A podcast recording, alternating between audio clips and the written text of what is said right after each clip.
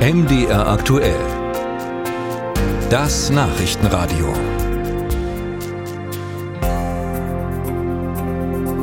Das US-Magazin Forbes hat sie erst vor kurzem wieder zur mächtigsten Frau der Welt gekürt, Ursula von der Leyen.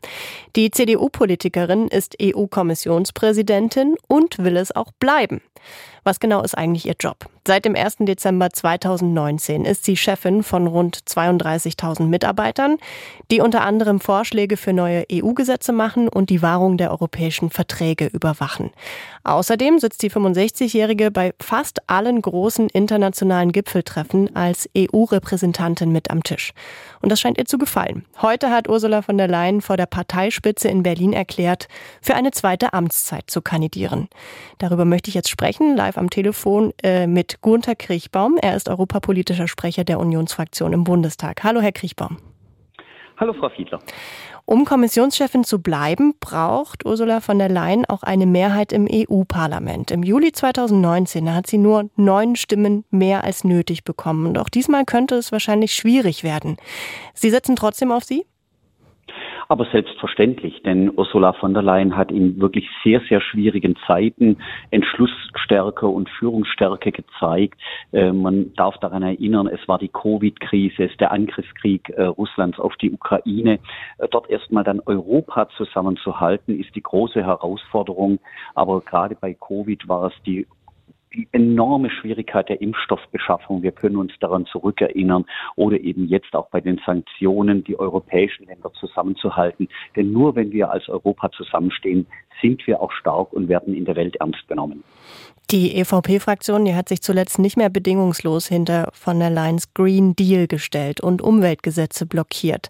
Abgeordnete bemängeln, die Kommissionschefin zeige sich zu wenig und mache grüne Klimapolitik. Was ist da dran?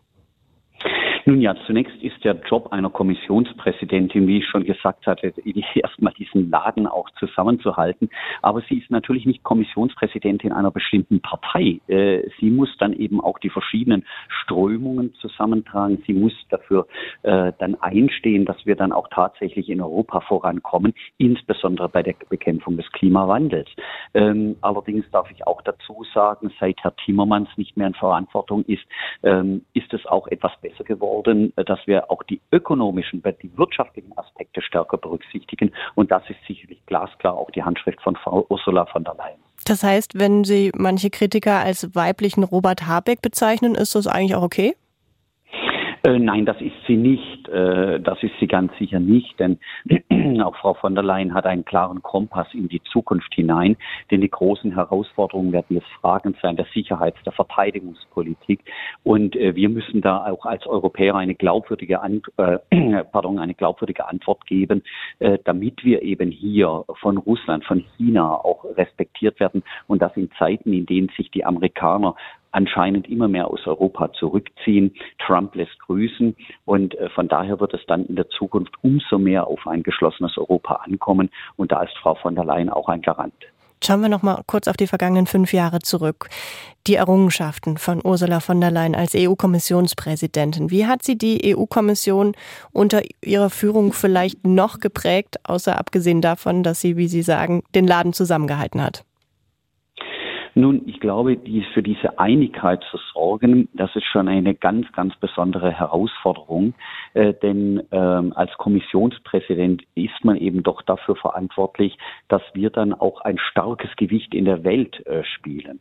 Äh, denn natürlich wäre es aus Sicht von äh, Moskau, auch wenn die Beziehungen jetzt auf Eis liegen, oder China oder anderen Ländern, sehr viel bequemer, mit 27 Einzelstaaten zu verhandeln, äh, wobei dann diese Staaten dann auch untereinander ausgespielt ausgespielt werden als mit einer mächtigen Europäischen Union mit 450 Millionen Verbrauchern.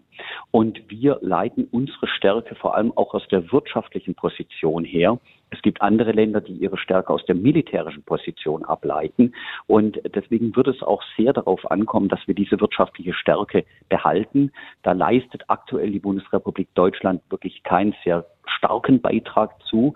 Ich will aber gar nicht in dieses Feld abdriften, sondern es wird darauf ankommen, die Rahmenbedingungen so zu setzen, dass wir auch weiter in Respektierung des Klimaschutzes wirtschaftliche Stärke halten, damit die Arbeitsplätze die Unternehmen dann auch hier in Europa eine Perspektive sehen. Und das ist manchmal gar nicht so einfach. Gunter Kriechbaum sagt das, europapolitischer Sprecher der Unionsfraktion im Bundestag. Danke Ihnen für das Gespräch. Ich danke Ihnen.